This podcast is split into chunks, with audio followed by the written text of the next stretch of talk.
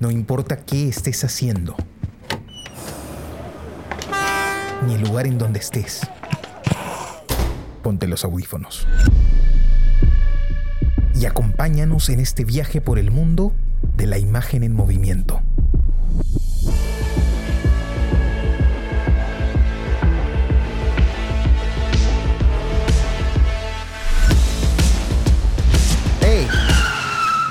¿Qué cine pasa? ¿Qué tal amigos? Bienvenidos a este nuevo episodio del podcast ¿Qué cine pasa? El podcast donde analizamos películas que acabamos de ver. Nos gusta decir que están en caliente para nosotros. Los saluda su amigo Carlos de la Torre Paredes. Me acompañan Johnny Alba. Hola Carlos, Jesús, ¿cómo están? Y Jesús Alvarado. Hola Carlos, Jonathan, ¿cómo están? ¿Qué tal amigos? Un gusto siempre estar con ustedes para conversar sobre cine. Bueno, el día de hoy vamos a hablar de una película eh, a la que yo llego pues siempre por recomendación de mi padre, ¿no? Él está en estas pesquisas así complejas y buscando cine el más extraño que puede y, llega con, con, cosas interesantes y siempre le, les doy un tiempo, ¿no? Y me llamó la atención la película por, por cómo estaba planteada y pues eh, se las recomendé, se trata de la película eh, Ciudad Cero o Gorod Cero, creo que así se dice, Gorod Cero, del director ruso, no, director es, sí, es ruso, ¿no? Eh, el director ruso, Karen, Karen, Werovich Shakhnazarov. Karen, Karen ¿no? Karen Shakhnazarov. Aprendiendo así, intentándolo, definitivamente. Eh, es una película de la Unión Soviética del año 1988, justo un año antes pues, de, de que caiga el muro. Eh, ¿O cuándo cayó el muro? ¿El 89 o 88? 89, 89. sí, un año antes. Estoy, no me en estoy abril del 89. Tienes razón, sí, no me estoy equivocando entonces. Muy bien. Es entonces eh, una película que está dentro de, este contexto histórico también, ¿no? Donde se está ya peleando la democracia en Rusia, donde ya algo se nota que está pasando y creo que la película también se enmarca claramente en, en ese contexto. Eh, bueno, eh, bueno, ya les expliqué más o menos por qué elegí la película, pero quiero comentar también que es una película que definitivamente eh, me llamó la atención, ¿no? Cuando la vi, eh, me sacó más de una sonrisa, el humor absurdo que plantea esta película, no me lo esperaba, no me lo esperaba de, de esa forma, y me pareció que tiene una, narración eh, bastante interesante, ¿no? Todo desde la óptica, pues, de, este personaje principal eh, que permanentemente se ve apabullado, ¿no? Apabullado por, por, lo que le viene sucediendo, por el entorno y, termina, pues, eh, asimilando una situación. Eso, eso me pareció bastante interesante. Y, y cómo él comprende de alguna forma que hay un peligro ahí, ¿no? Algo, algo no anda bien ahí, ¿no? Y él, y él lo va descubriendo de alguna manera y se nota eh, en este momento pues, final, pues, eh, del que vamos a hablar, me imagino, un poco más adelante, que también es, es bastante interesante, ¿no? Eh, la puesta en escena me pareció también súper súper curiosa, ¿no? Porque eh, permanentemente es un personaje que está eh, incómodo, parece desencajado con el ambiente y pues eh, todo lo que viene sucediendo fomenta también esta situación, ¿no? Esta circunstancia. Todo es completamente extraño, todos los personajes tienen actitudes que, que pueden considerarse raras y todos tienen reacciones muy particulares con él cuando él se sale como de una especie de libreto, ¿no? Cuando él dice cosas que no debe decir, simplemente no hay respuesta, ¿no? Pero no es característico de un solo personaje, sino como que vendría a ser de, todos de alguna forma. Entonces eso, eso me pareció interesante cómo lo manejan y pues cómo nos, nos introducen a esta realidad en donde incluso nos empiezan a contar una historia, ¿no? De, del rock and roll y que tiene que ver con la lógica, pues, este, de, libertad democrática que, va a llegar a, Rusia también, ¿no? Y me pareció interesante la primera vez que vemos este, este planteamiento, cómo juegan también con eh, esta idea de, ficcionalidad absoluta, ¿no? En donde empiezan a relatar, pues, que los troyanos llegaron a Rusia, que los romanos estuvieron en Rusia, ¿no? Y, empiezan a crear toda una línea histórica que el personaje principal claramente eh, eh, no, no conoce, ¿no? Y, él sabe que no es cierta, ¿no? Pero aún así lo, lo va, lo intenta asimilar de alguna, de alguna manera. bueno, por favor, ustedes eh, denme, sus opiniones y luego seguimos, seguimos hablando para que esto no sea un monólogo. Bien. Me pareció. ¿Me, escuchan ahí? Sí, claro.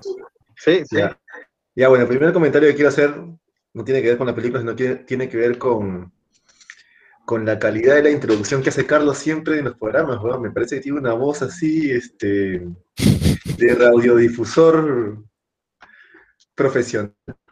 Así que tenía que mencionarlo. Y bueno, y respecto a la película, eh, me pareció muy interesante la película, pero lo, más, lo más loco que creo que es, es este, haberla visto ahora, después que ya sabemos lo que pasó históricamente con el muro de Berlín, ¿me entiendes? Porque evidentemente, igual la película no es fácil de ver, no es fácil de ver. Eh, me parece que es un poco ambiciosa la película, en cierto sentido.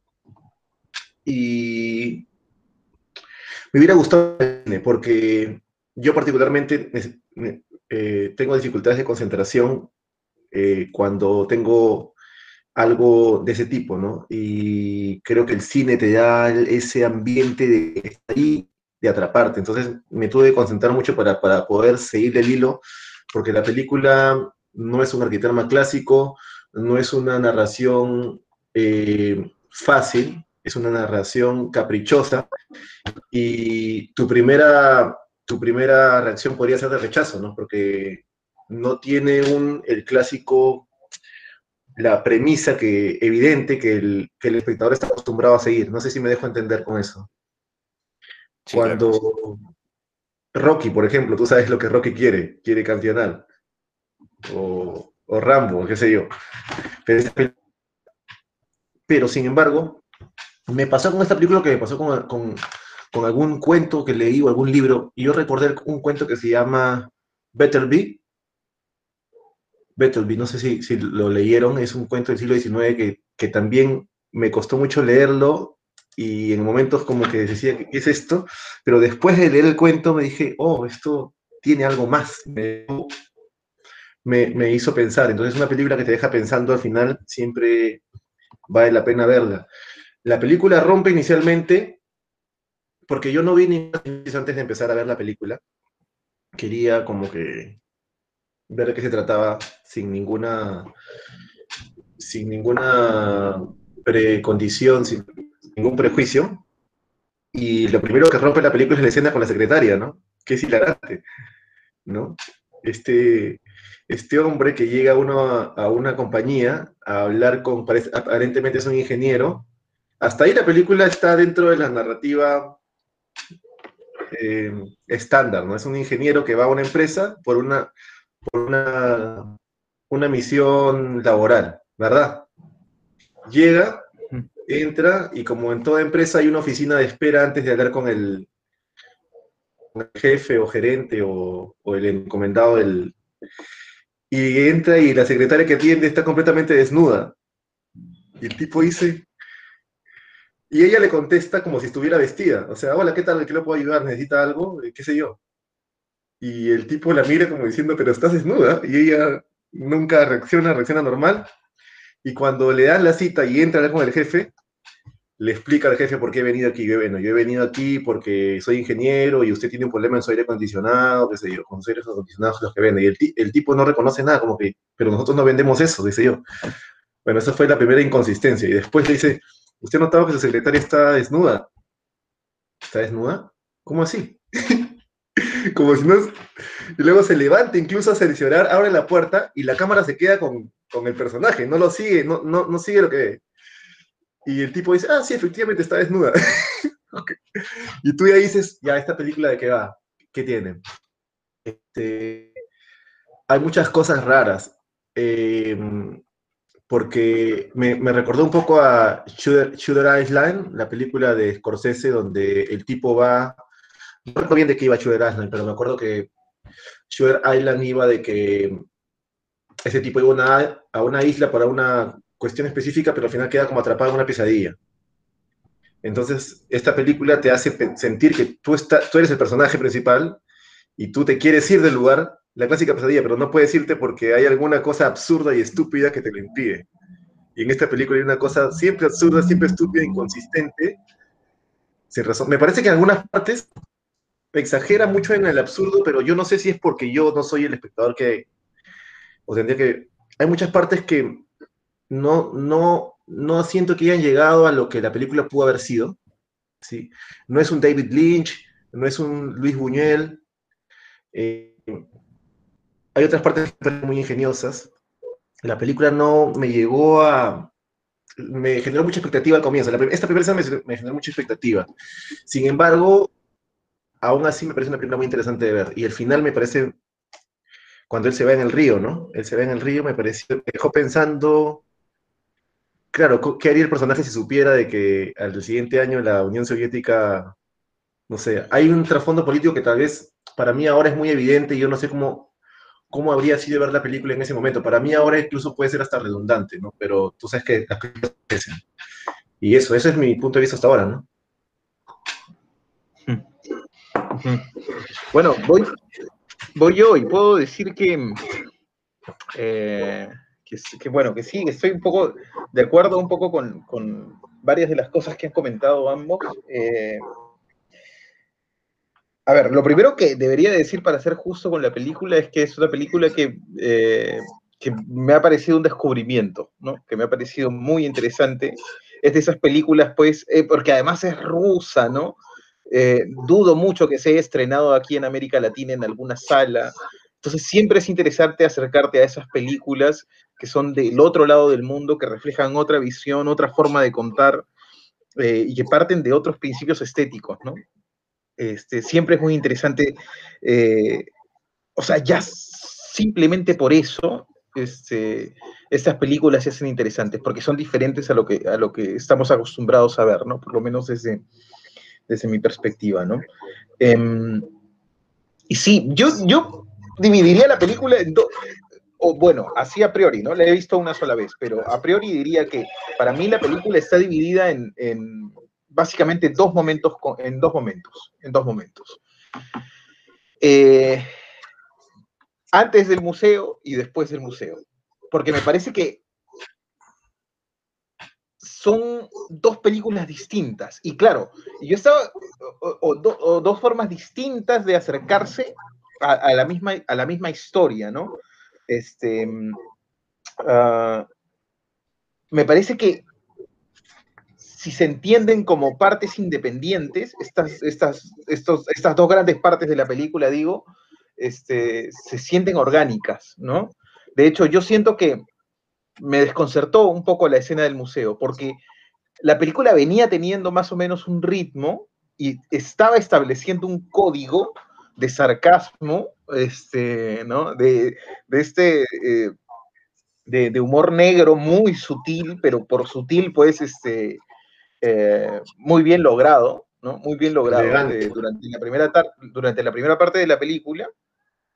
y en el museo se quiebra eso, ¿no? Yo siento que de alguna forma eso se quiebra, que ese estilo, ese cuerpo que estaba tomando, que esa identidad que la película estaba tomando en el museo de alguna forma se quiebra. Y claro, como dice Carlos, em, eh, ya las mismas cosas, los mismos acontecimientos que narraba el, este, este director o este, eh, ¿cómo decir? Este señor que cuidaba el museo, ¿no? Y que va narrando las cosas, ya son absurdas, ¿no? Ya son absurdas. Pero hay algo en el acting, en los diálogos, en la forma de plantear las escenas que se quiebra ahí ¿no? Que es distinto. O sea, porque claro, el, director empieza de una forma muy audaz, ¿no? Eh, la historia empieza de, una forma muy audaz, que es, eh, bueno, además de, la presentación del personaje, que hay planos que de verdad pues, me han parecido este, eh, bellísimos, ¿no? recuerdo, por ejemplo, ahora mismo el plano de cuando este tipo recién llega y está la, bueno, baja del tren, todo, y de pronto se ve la maleta, ¿no? La maleta en medio de, ¿no? solo la maleta, ahí viene un perrito y parece que el perrito va a orinar la maleta, pero no, finalmente no, y él viene, pasa el taxi, bueno, ese plano me parece muy bien logrado, está, la película está llena de esas cosas, ¿no? De cosas muy redonditas, ¿no? Este, hay un par de escenas también que son redonditas, que están como bien logradas, ¿no? Eh, bueno, pero lo que quería decir es que el, el, primer gran zarpazo del director es, bueno, lo que comentaba Jonathan, ¿no? El momento en el que está la secretaria desnuda, ¿no? que, este, que es una sorpresa para el espectador, porque claro, ya más o menos sospechas, hay algo en el gesto de este hombre que parece, ¿no? Que algo, algo, le, va, este, algo le va a ocurrir, ya vas entendiendo el tono, ¿no? De las cosas. Además que eh, la película se está burlando permanentemente del sistema, ¿no? Desde el comienzo de la película, entonces tú esperas esas cosas, ¿no? Pero no te esperas ver a una, a una este, a la secretaria, a la secretaria desnuda así de pronto, ¿no? Así, entonces, claro, ya desde ese eso, eso es muy eh, eh, eh, bueno. Como lo del cocinero también, lo del cocinero también es genial. Claro, es que son cosas, son cosas, son cosas, este, son cosas muy audaces, ¿no? Son cosas de esas que tú haces, lo digo ya desde la perspectiva del realizador, ¿no? De esas cosas que te salen en, no sé, en los 10 primeros minutos y después dices, mierda, ¿cómo sigo después para sostener esto, no? Para sostener ese nivel de, ese nivel de audacia, ese nivel de, riesgo, ¿no?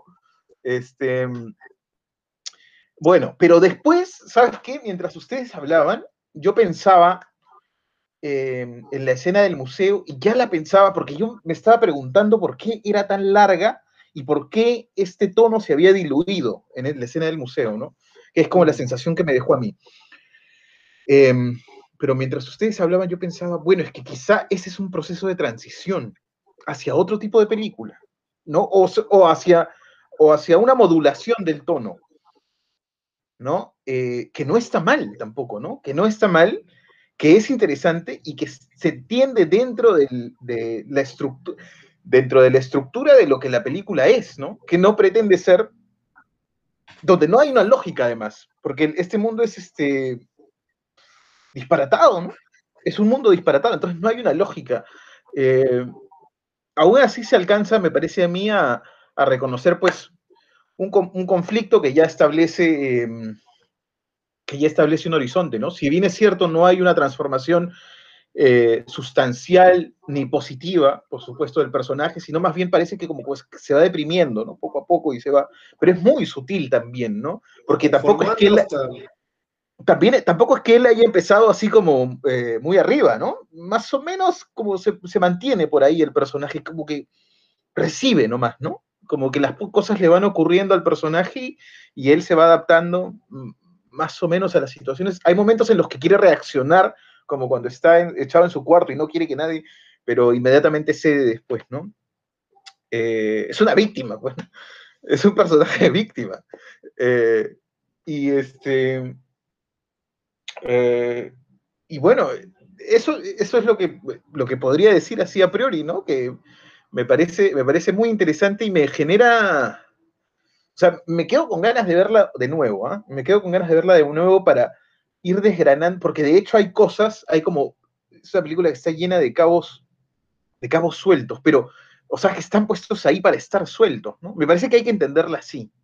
Hay que entenderla así. O sea, no dentro de la película hay cosas que no tienen lógica, pero es que porque el mundo, el, mundo, el universo ese que se ha construido no tiene lógica, ¿no? No tiene sentido. Más bien él, está invadiendo un espacio, o él ha llegado a invadir un espacio, este, y, este, y es él el, bicho raro, ¿no? En, ese, en ese contexto, ¿no?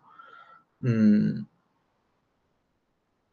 Eso, eso podría decirse a priori, no sé, a ver. Ahora, escuchándote, se me, se me, se me, me vino una reflexión sobre que esta película tiene todos los matices de lo que, mira, es atrevido lo que, tal vez una tontería lo que estoy diciendo, pero tiene todas las matices de lo que podría soñar un ruso en ese tiempo, ¿no? O sea, imagina, pero pues, eso lo digo como, como, estereotipo, yo también hablo como, es gratis lo que estoy diciendo, imagínate a alguien viviendo en Rusia en, en, en esa época que ya están casi palpando el fin de la Unión Soviética, se va a dormir un ruso, ¿y qué es lo que sueña? Que puede ver una mujer desnuda sin ningún problema, trabajando, y que de pronto también y qué sé yo, y de pronto todo se vuelve una pesadilla y no puede salir y es, acusado de un crimen, y no sé, es una pesadilla rusa, ¿no? No, pero, es rarísimo eso, ¿no? O sea, y aparte están tan alejados del occidental que incluso el ruso podía soñar de que en Rusia fue donde se encontraron en realidad donde estuvieron los romanos, no fue, en, no fue en Italia, no, no fue en Rusia. O sea, eh, no, eh, cuando yo sueño, yo sueño que todo pasó aquí, todo lo bacán pasó aquí, las mujeres también están desnudas y Puede ser, ¿no? Parece, parece de cierta manera un mundo de pesadilla. Eh, de hecho, ¿cómo, cómo, cómo va llevándote en ese primer momento? Que claro, hay una transición en este momento del museo, ¿no? Pero cómo va llevándote por esta narrativa absurda, incluso casi terrorífica, ¿no? Este, uno, uno va sintiendo que, que algo no, no va a salir bien. Y, efectivamente, creo que, que, hay un poco de eso también, esta idea de, pesadilla, ¿no? En, en, todo esto que viene sucediendo. Pero la, escena del, del restaurante es, es, eh, muy, muy concreta al respecto, ¿no? este hecho de que le preparen un pastel con, forma de su cabeza, ¿no? Y luego se lo corten de esa forma y él lo vea y, tú estás viendo todo a través siempre de sus ojos, ¿no? El, director está siempre enfocado en, eh, en su perspectiva.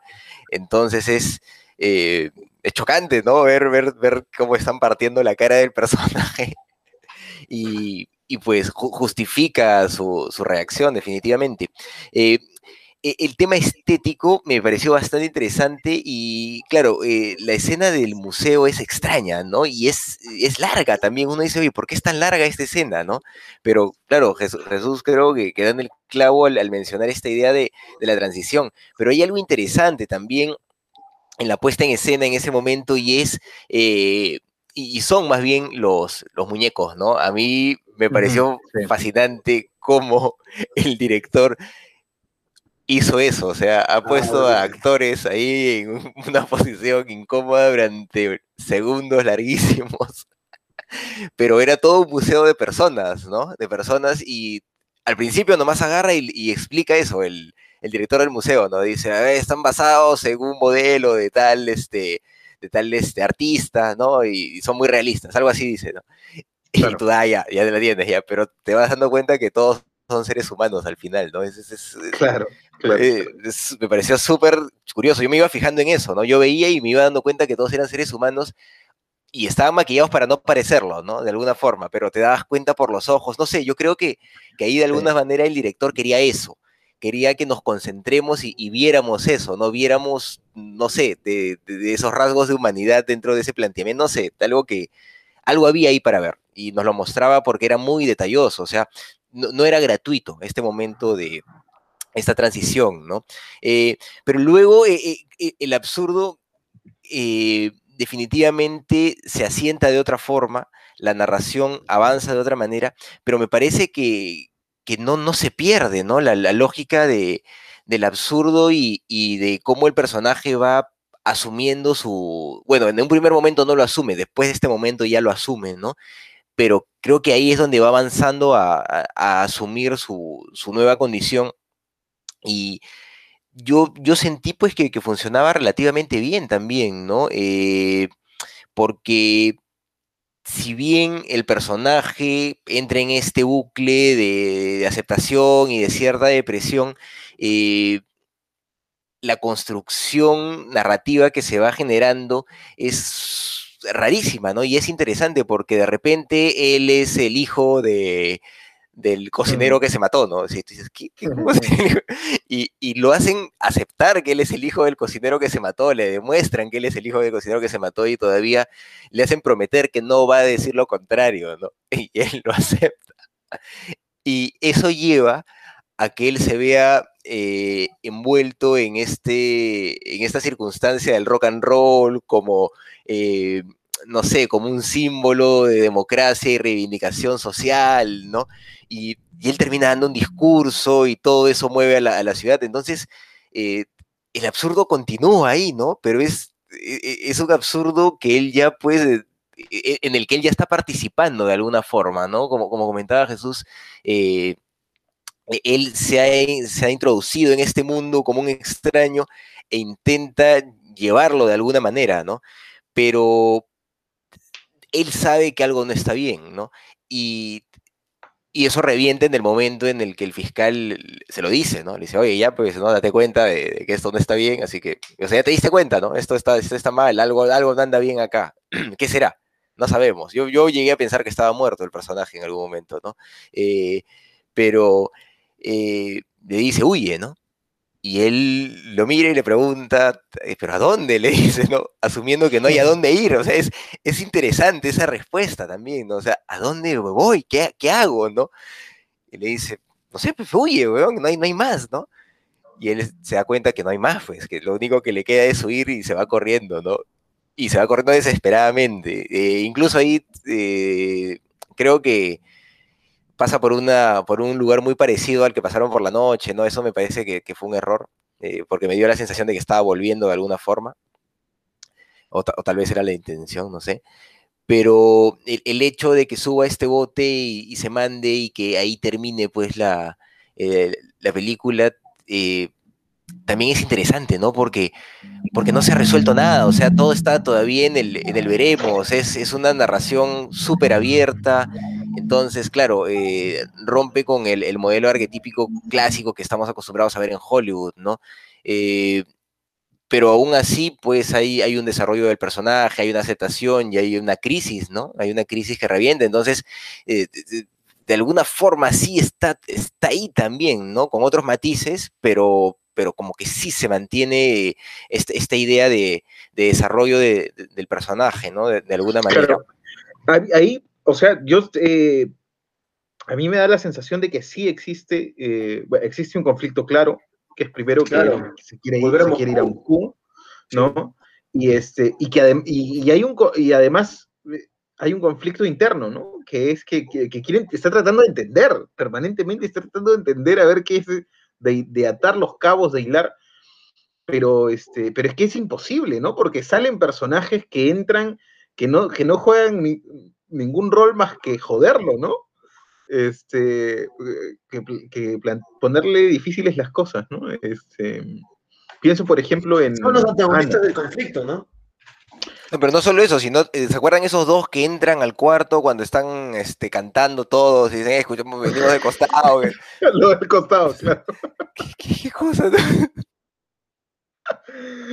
Claro, de pronto el cuarto se llenó, ¿no? O sea, el tipo está y todo el mundo entró a su cuarto y él no podía ser totalmente impotente, ¿no?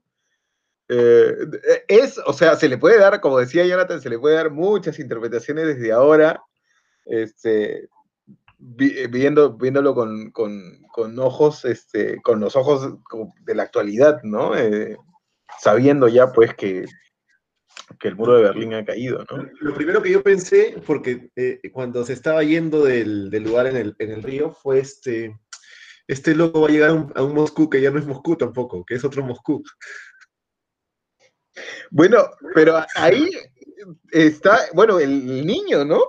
Que es el personaje, este, como... El niño es tremendo. Que es sólido, ¿no? O sea, es una intervención así brutal y de verdad que a mí me convenció, ¿ah? Sí, Ya este tipo no va a salir de aquí. Sí, sí, sí.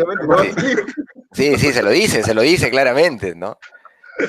Sabía... ese momento te destraba, ¿no? También rompe bastante con, lo que se ha ido viviendo, ¿no? Claro, refuerza el absurdo, pero de repente, ¡pum! Es, es irruptivo, no sé, el personaje está ahí comiendo y de repente el niño le dice, oye, tú te, este, te vas a morir en el 2015, vas a tener tantos hijos, y,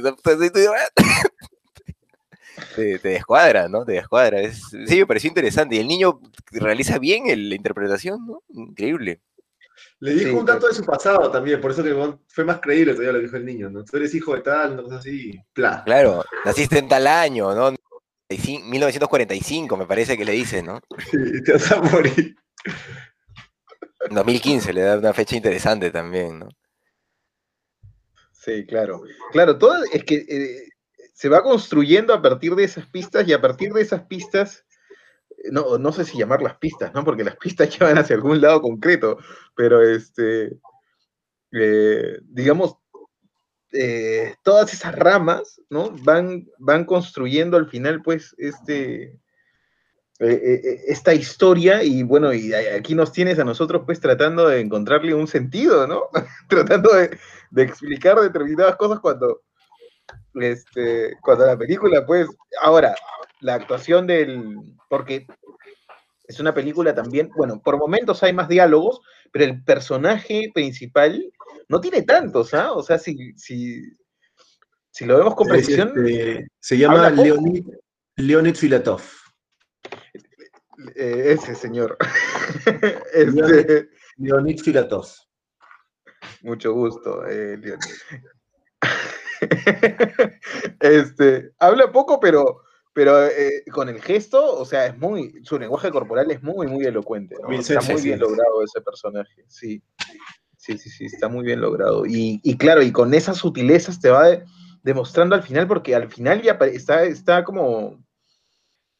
Tiene como este, este gesto de. del secuestrado, ¿no?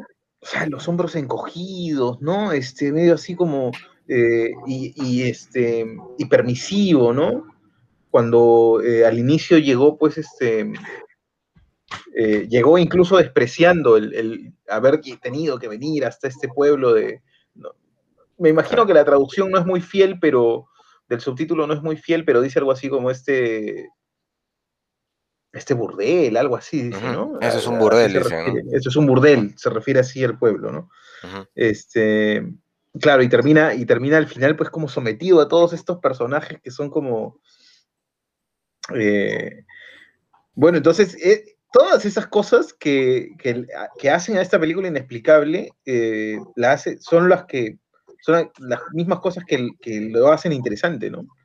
Que la hacen interesante. Esta película es en función a estas cosas y estos personajes raros que aparecen, Como sacados de la manga y que están puestos ahí, que aparentemente no tienen ningún sentido, no juegan ningún rol, eh, eh, pero que funcionan, ¿no? Que funcionan finalmente. Hay cosas que, ah, por ejemplo, a mí no me... Eh, que sí no, no terminé de entender, ¿no? porque está construyendo el, a lo largo de toda la película el director está construyendo un lenguaje y de pronto me parece que lo rompe eh, de una forma muy disruptiva. A mí por lo menos me saltó, ¿no? Me llamó la atención, que eso ya es, este, es como una señal, ¿no? Eh, siento que, bueno, bueno, nosotros como, eh, como realizadores, como gente un poco más vinculada al cine, siempre estamos viendo las películas, digamos, entre disfrutándolas y entre analizándolas, ¿no? Eh, siempre, siempre estamos en esa, como en esa doble, en esa doble tarea. Pero siempre que un recurso cinematográfico eh, llama mucho la atención, mm, hay que pensarlo, ¿no? Porque claro, puede existir la intención del director de generar alguna emoción ahí, o este, puede ser que algo no esté encajando muy bien, ¿no? Y a mí me saltó el, eh, el cambio del lenguaje en la secuencia de, de la inauguración de, este, de este local de, rock and roll, ¿no?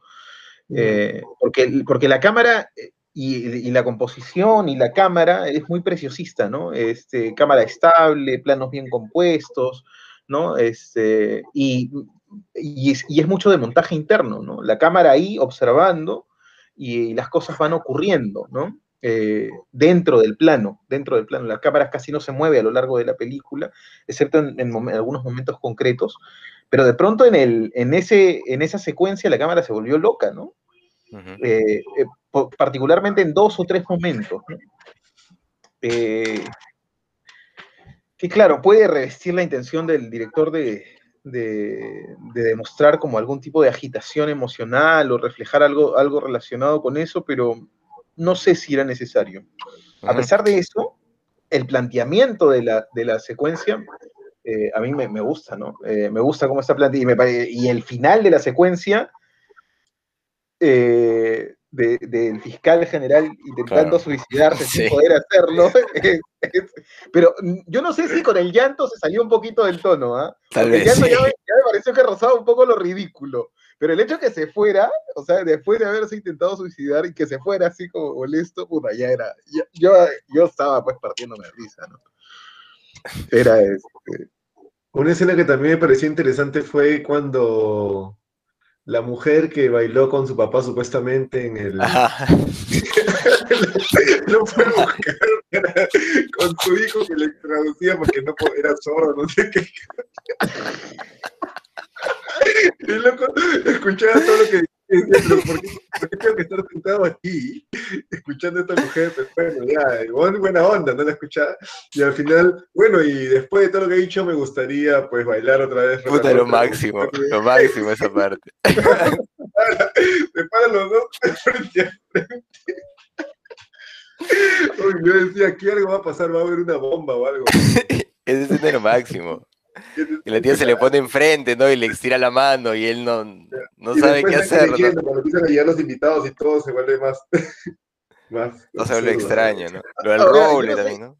Yo no sé si han tenido ustedes esa, esa sensación, pero durante gran parte de la película yo había sentido como cierta frustración, porque la expectativa estaba, eh, el director permanentemente rompiendo la expectativa, ¿no? Por eso que decía Jonathan de que eh, yo, este, que en esa secuencia pensaba, bueno, eh, acá va a pasar algo, ¿no? Algo. Yo lo he sentido permanentemente a lo largo de toda Sí. la película, ¿no? En ese momento va a ocurrir algo, algo, y de pronto... no, nada, pues, ¿no? Coitos interruptus. Este... Sí, de ahí hay muchas cosas que se quedan en el aire, ¿no? Porque, o sea, cada secuencia, o sea, en un conjunto, todo en un conjunto funciona para la película. Pero como cosas separadas, podrían haber sido cosas que van hacia otro camino, ¿no? Como la mujer desnuda y eso podría ser una secuencia de otra película. Lo de cocinero también podría haber dado otro Y eso, eso, eso es peligroso, Jonathan. Eso es Sí. peligroso porque cuando las escenas son tan redondas, y, y hay varias de estas escenas que son, claro, casi como que es un corto, ¿no? Y casi como que ya no entra orgánicamente dentro de la película, ¿no? Sino que parece como, más bien como secuencias puestas una detrás de otra, ¿no? No creo que le pase a esta película, pero creo que está ahí al borde. Sí, e- e- entra como un- en un cuarto, de, en una casa de muñecas locas y, y lo único que une las escenas es el personaje que tiene el mismo objetivo que es volver a Moscú. Entonces, tiene, tiene, tiene la, la, la- la matiz de un sueño, por favor, porque los sueños, hablo de un sueño, cuando te vas a dormir, este, siempre tienen un punto que une el sueño, porque hay algo que tú quieres hacer, pero todo lo demás que ocurre alrededor es absurdo, o sea, como... Ujú. Y hay algo que te impide, que te impide, ¿no? Por ejemplo, ¿quién no ha soñado que ha estado perdido en un lugar y quiere volver y no puede volver? Ese tipo de estupideces, ¿no?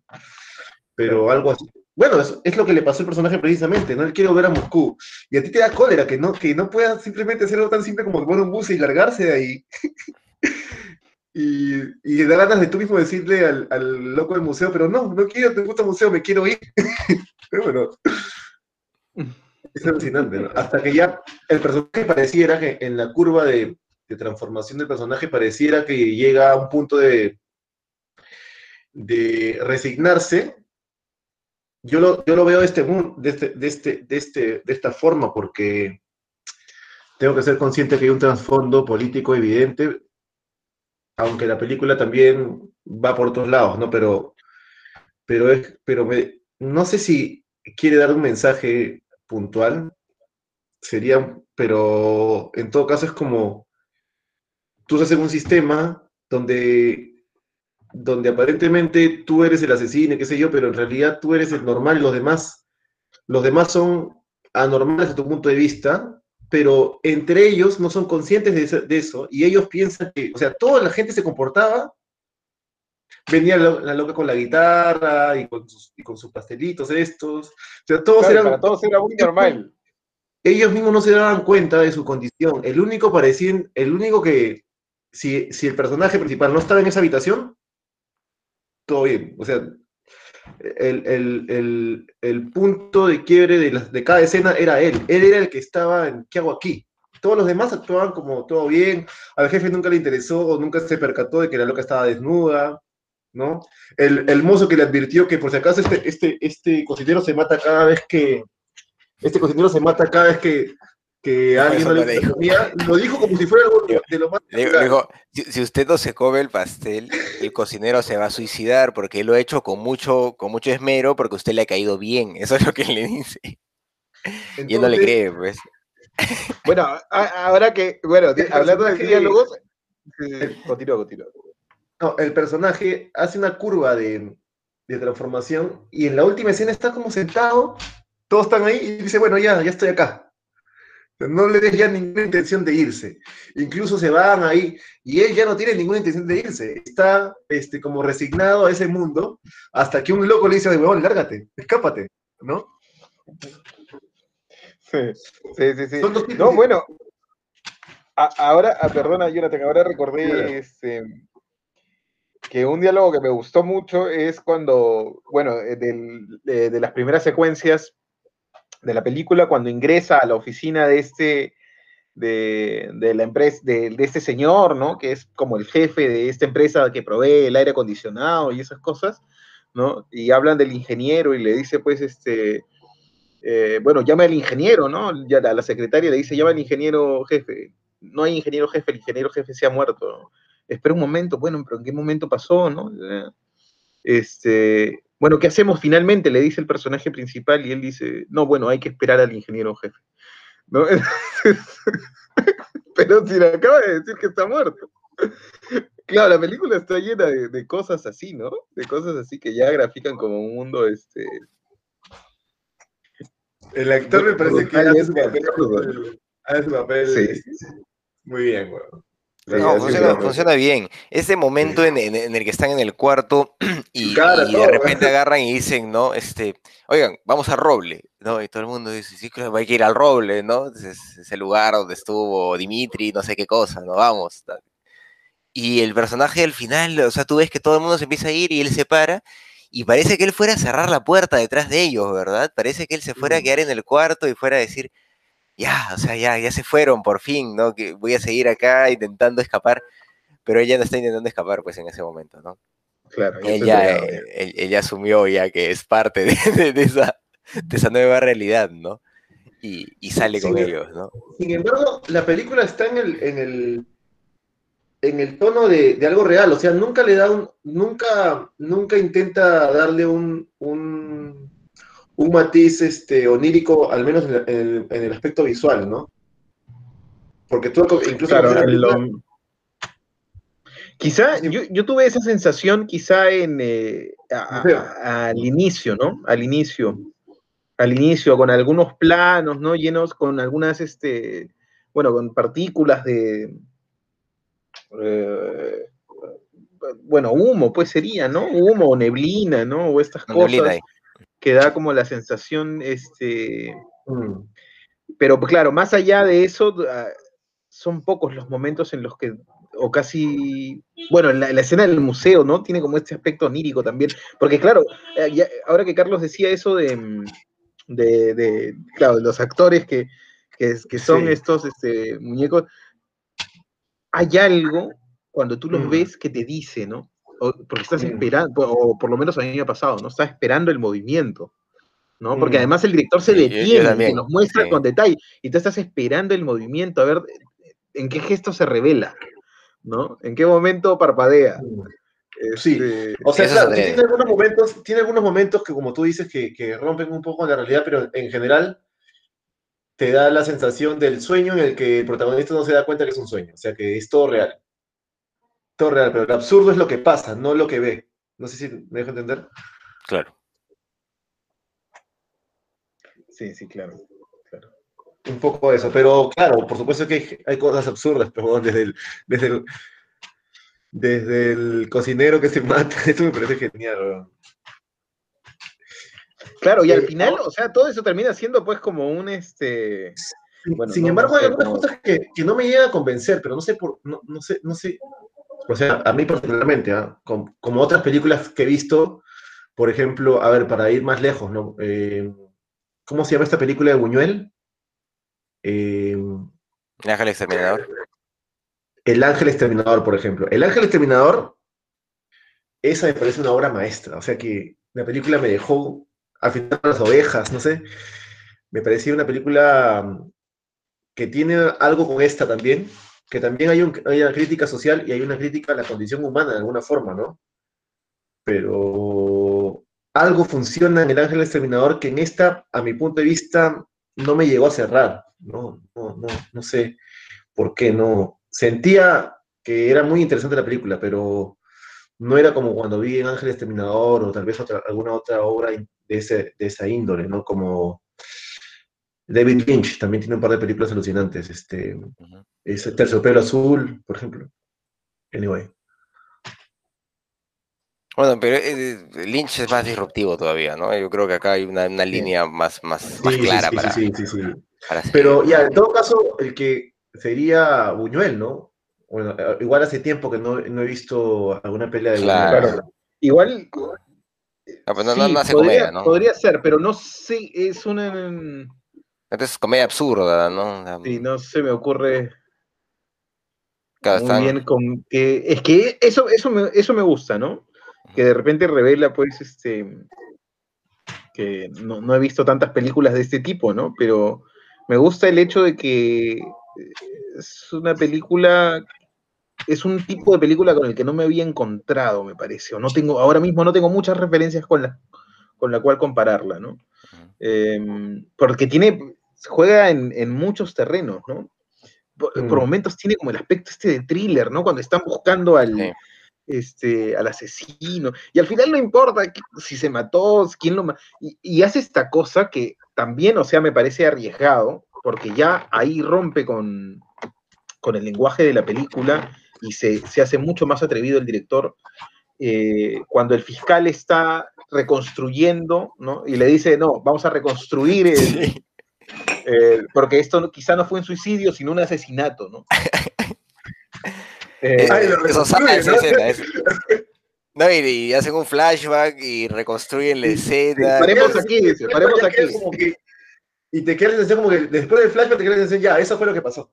Ya está. Oh, pero, la- pero- Claro. o sea, eh, claro, es, es- es interesante cómo se plantea la escena, tiene razón Jesús, ¿no? Tiene, tiene bastante razón. eh, es, es osado desde la óptica del director porque rompe el, el- el ritmo narrativo también, ¿no? De repente te, te frena una escena, te ha, metido, te ha metido un flashback, algo que no había hasta el, hasta el momento, y un flashback ficcionalizado incluso, o sea.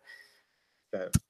Claro, o sea, si, si fuera, este, no sé, si ese fuera el lenguaje que hubiera ido construyendo, ya, normal. Pero eso llega como algo disruptivo, ¿no? Tiene varios Eh, flashbacks cuando, cuando se acuerda del, del papá que cuando cuenta de que cómo fue que fue el primero que bailó rock and roll y, y cómo ser el primero que bailó rock and roll es importante, o sea, cuando es una estupidez. Claro, bueno, para nosotros, ¿no? Pero, tiene club, tiene club de pero ahí- pero ahí lo muestra primero en una pantalla de televisión. O sea, eh, le muestra un video, pues, ¿no? Que claro, después Sí. se transforma a color, ¿no? Y- Sí, sí, sí. Ah, verdad, sí, es verdad, es verdad, es verdad, es verdad. Pero lo muestra primero en... No, no- es como en el otro momento, ¿no? Eso es interesante. No, donde además, o sea, el personaje se- es como que de pronto el fiscal es el director, ¿no? Y él decide lo que el espectador va a ver, ¿no? Y cómo lo va a ver. Este. No Hay sé. una eso- Dime, dime, dime. Hay una película de Berlanga que no sé si han visto, eh, eh, un cineasta español que se llama El Verdugo. No lo he visto. Es una película de años 60, creo, pero la premisa es alucinante, ¿ya? Es este. Es la, es la vida de un verdugo, de alguien que trabaja para. que es el encargado de. Parece que presionar el botón de la silla eléctrica, una cosa así, es un verdugo. En el mundo contemporáneo. Pero como todo verdugo, es un, un tipo que va a trabajar, termina su día de trabajo, va a su casa, tiene su familia, recibe su sueldo, su. su, su, su, mm, su pago de, qué sé yo, ¿cómo se le dice? Este, jubilación, qué sé yo, un verdugo normal. Y el verdugo, este, el, el verdugo tiene, y el verdugo es un tipo bonachón, campechano, tipo normal. Claro. no es un asesino, es- es- su trabajo es ser verdugo para la institución pública, que es el gobierno. Claro. Ya está. Baja la palanca. que- baja la palanca, nada más, es el verdugo. Y su hija, novio y su prometido, que están por casarse, pero hay una crisis económica y el tipo no tiene trabajo y, y el verdugo le, le ofrece un trabajo. Y mira, yo ya me voy a jubilar y va a quedar un puesto para ti. Y solamente por postular el puesto, el gobierno te da una casa en, un- en este barrio, te va a dar una casa, vas a tener tus, tu pago, tus utilidades, esto, esto, esto, esto. Así que tienes que postular a ser verdugo. El tipo la piensa y la piensa y trata de buscar trabajo y no, no puede. Y le dice, pero, y, y todos actúan como si fuera normal un trabajo, es ser verdugo, que es, un trabajo, posturas y todo. Y es lo absurdo, en lo absurdo. Y el único loco que es, es consciente que es ilógico, que no quiere trabajar ahí y que ve lo, lo malo de trabajar ahí, es este protagonista y tú eres él. Y todos los demás actúan con naturalidad. Bueno, ya este tipo no quiere trabajar, es un pavo. ¿Me entiendes?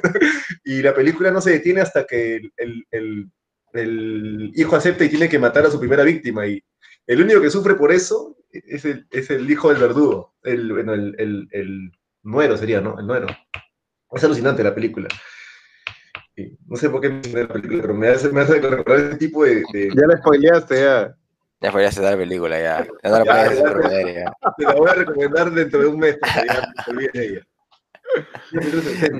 ¿Qué, ¿Qué, les pareció eh, el, el, trabajo uh, musical? Eh, el, en el tema, pues, este, la música diegética me parece que entra bien, ¿no? Eh, funciona. La, la extradiegética sí no, no, no me termina de convencer cómo entra. Tú, tú Jesús, que eres más quisquilloso con, con la música, ¿qué te pareció? Sí, lo mismo, ¿no? No sé si la necesitaba por momentos. ¿no? La, la extradiegética era innecesaria, ¿no? Sí, sí, sí, sí, que me parecía como ya muy incidental, ¿no? Muy incidental, ¿no? Muy buscando reafirmar este, determinados momentos. Aunque, no, aunque, si bien es cierto, es este, de acuerdo a la lógica de la película, es relativamente sutil, ¿no? No es que, digamos que lo que más rompe, la música que más rompe es la, la la diegética, ¿no? Que es el rock and roll, ¿no? Que es lo claro. que rompe con todo el universo, ¿no? No, y bueno, este, la, la, banda, la banda que empieza a tocar cuando... Eh, la banda que, el... del, claro, claro, claro, la banda del, del suicidio.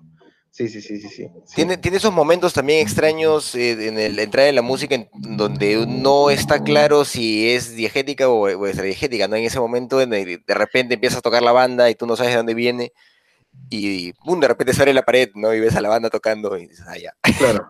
Claro, pero por ejemplo, los momentos que no funciona, por ejemplo, es cuando va a entrar al hotel, ¿no?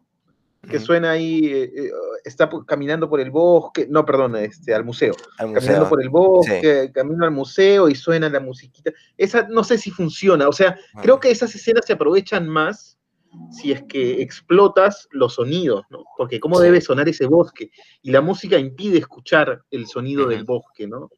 Este, podría igual, ser más interesante es... y podría generar un, un, nivel de suspenso mayor. Claro, igual la escena con Ana, ¿no? Que le pone música también para que genere suspenso, así cuando está en el carro. Y... Cuando está en el carro, claro, claro, y no, no, no acaba de funcionar.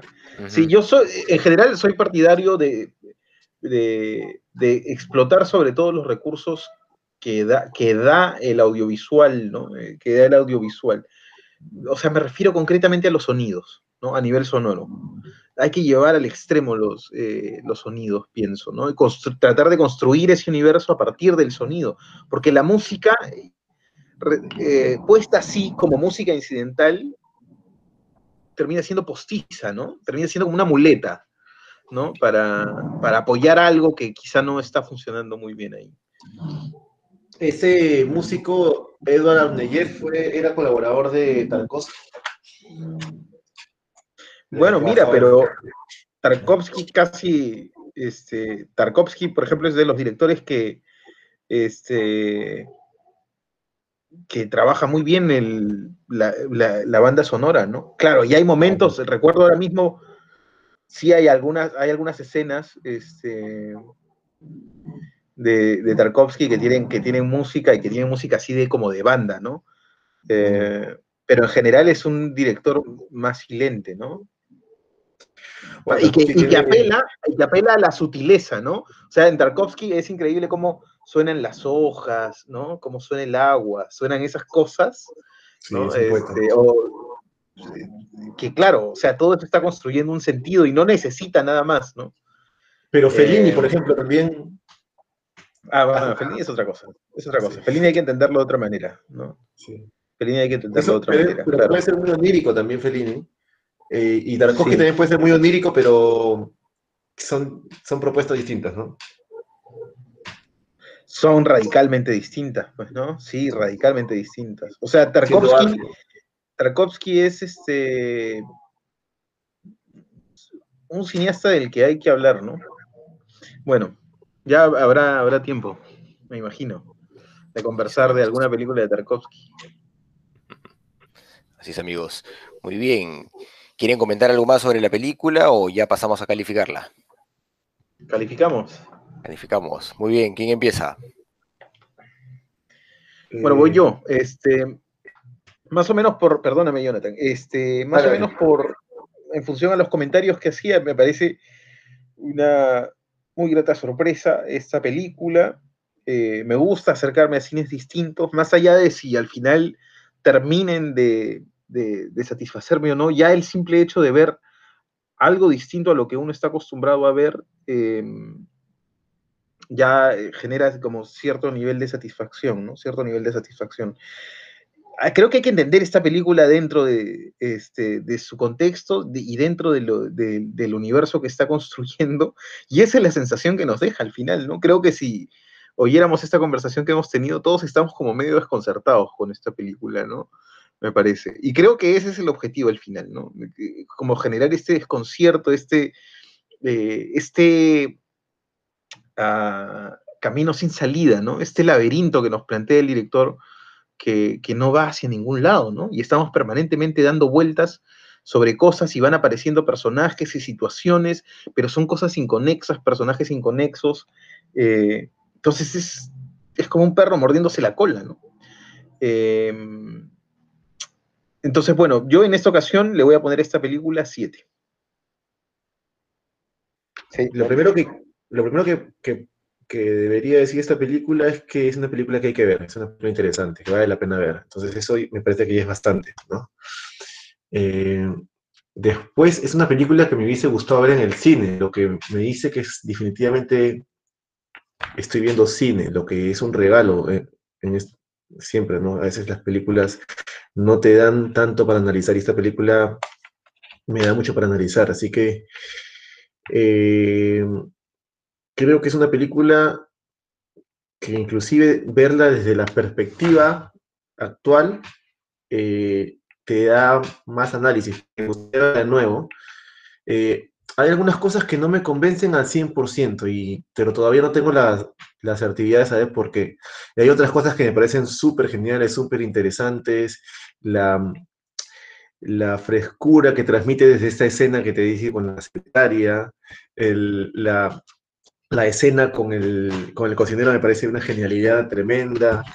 Eh, la mujer bailando, la mujer que le pide bailar en la última escena, me he matado de risa con esa escena, en verdad, me parece que está llena de, ingredientes muy originales, muy, respira eh, originalidad. ¿Qué más? Sin embargo, la escena del museo, como dice Jesús, y hay algunas otras cosas que me distanciaron de alguna manera. Eso no, pero creo que es una película bastante, bastante interesante para ver. Yo le voy a poner un 7 también en esta ocasión, eh, que es bastante más de lo, que, de lo que la mayoría de películas merece, creo, esta película. Yo creo que de 7 para arriba son las películas que ya son definitivamente cine, ¿no? Cine interesante. Muy bien. Eh, bueno, a mí es una película que me ha llamado la atención. Bueno, yo siempre le, agradezco a mi padre su, exploración, él, le dedica tiempo pues a estar buscando siempre cine, ¿no? Es, es, su feeling, así como, como, como, yo busco a veces videojuegos, él, busca, este, busca películas, así con, mucho ahínco. Y eh, me, llamó bastante la atención, me dijo, oye, es una película interesante, eh, si puedes verla, la empecé a ver y pues me, llamó bastante la atención y por eso la propuse. Eh, también me, me parece interesante poder ver ese tipo de cine. Yo, tal vez, claro, tal igual que Jesús, no, no he visto tanto cine de este tipo, pero no, o, tal vez he visto un poco más, ¿no? Tal vez he visto un poco más de este tipo de Jesús porque eh, no, me ha sido tan, tan chocante, no me ha parecido tan, tan, tan extraño dentro de todo, ¿no? Eh, sin embargo, tampoco tendría referencias ahorita para decirte se parece a la película o a tal otra porque no, no, no, como que no hay eso. Incluso tal vez en su planteamiento absurdo, eh, se maneja de una forma muy particular, ¿no? Una forma muy particular que tal vez esté más relacionado a, una propia narrativa del director o a una eh, tendencia cultural tal vez de, la URSS, ¿no? Nosotros también tal vez no hemos explorado tanto el, cine de, la Unión Soviética, de, eh, que, no, que no ha trascendido, pues, ¿no? Como gran cine tal vez en, la historia, ¿no? Eh, a, mí me, me parece en ese sentido una historia bastante interesante. Creo que eh, vale la pena explorar pues estas posibilidades narrativas y por todos estos, eh, hechos, además pues de que la película me ha sacado muchas sonrisas, la verdad, me he reído constantemente con la película. Incluso esperando, ¿no? Cuando el personaje sube este bote, que, ojalá pueda salir, uno siente en ese juego, ojalá, ojalá realmente pueda salir, ¿no? Aunque ya tienes esa sensación que te ha dejado el niño que le ha contado su, futuro, ¿no? Que es que nunca va a salir de, esa ciudad. Eh, creo que funciona la película, ¿no? Funciona bien y, es una película recomendable, es una película que, que se deja ver. Yo en este caso le voy a poner un la pienso. 7.5 mm, le voy a poner. Es una película que, funciona. Una película que funciona. No es la, gran película, no es el gran cine absurdo, pero hay algo ahí, ¿no? Es, es osada, tiene, tiene fuerza. Eh, el director, si bien nos quiere decir algo en algún momento respecto a la, lógica, a la tendencia política que, por la que está viviendo, que está pasando, que está viviendo Rusia en ese momento, eh, es, es, es, muy, muy, muy osado y muy disruptivo en su narrativa, ¿no? O sea, e, ese, eso de ahí como que es parte del colofón solamente, ¿no? Eh, termina siendo más importante su planteamiento estético, eh, su, su, capacidad de, de, jodernos un poco también, de llevarnos para un lado y, frustrarnos, como comentaba Jesús, esta, esta espera permanente de que algo suceda, ¿no? De que en algún momento pase algo malo y que no pasa, o que de repente no vaya a pasar nada y de repente algo explota, ¿no? Como lo de este niño que, le cuenta el futuro. Eh, todo eso creo que, que hace de la película pues una experiencia bastante interesante y memorable. Muy bien, amigos. Entonces tenemos 7, 7 y 7.5. Ahí habrá que sacar la cuenta y lo colgamos, pero ya más o menos nos, nos ubicamos, ¿no? Ahora toca elegir la película de la siguiente semana. ¿A ti te toca, me parece, Jesús? Sí, sí, es mi turno. Bueno, yo he estado este, estos días en, en una duda permanente, ¿no? Eh, sobre qué película proponer, porque tengo varias que me interesan particularmente. Tenía pensado, por ejemplo, proponer em, para hoy eh, una película de Joao Moreira que se llama En el intenso ahora. Eh, pero e, es una película similar a algunas otras que, que, he propuesto, ¿no? Bueno, no similar, pero digamos que se podría entender más o menos eh, parecida, ¿no? Entonces tengo la intención también de como de abrir un poco la cancha eh, con respecto a las propuestas, ¿no? Y hay una película, una película documental que a la que siempre de alguna forma u otra yo recurro, ¿no? Que no es muy compleja, que no es este, para nada difícil de ver, que más bien es muy atractiva, me parece a mí, eh, por el tema, por las cosas que plantea y cómo las plantea, ¿no? Y, pero que sin embargo parte de una narración más convencional, digamos. En muchos aspectos incluso eh, se podría interpretar como un documental televisivo, ¿no? O es un documental que si bien este, tiene un sello de calidad, tranquilamente se podría exhibir en la televisión sin ningún problema, ¿no? Pero es una película que, este, que a mí me gusta ver. De hecho, cuando, este, cuando es de, esas películas que veo cuando, como cuando estoy cansado, ¿no? Eh, cuando estoy cansado, llego a casa, quiero relajarme un poco, pues me pongo esa película, me relajo, ¿no? Es algo que ya he visto, entonces es como refrescar algunas imágenes.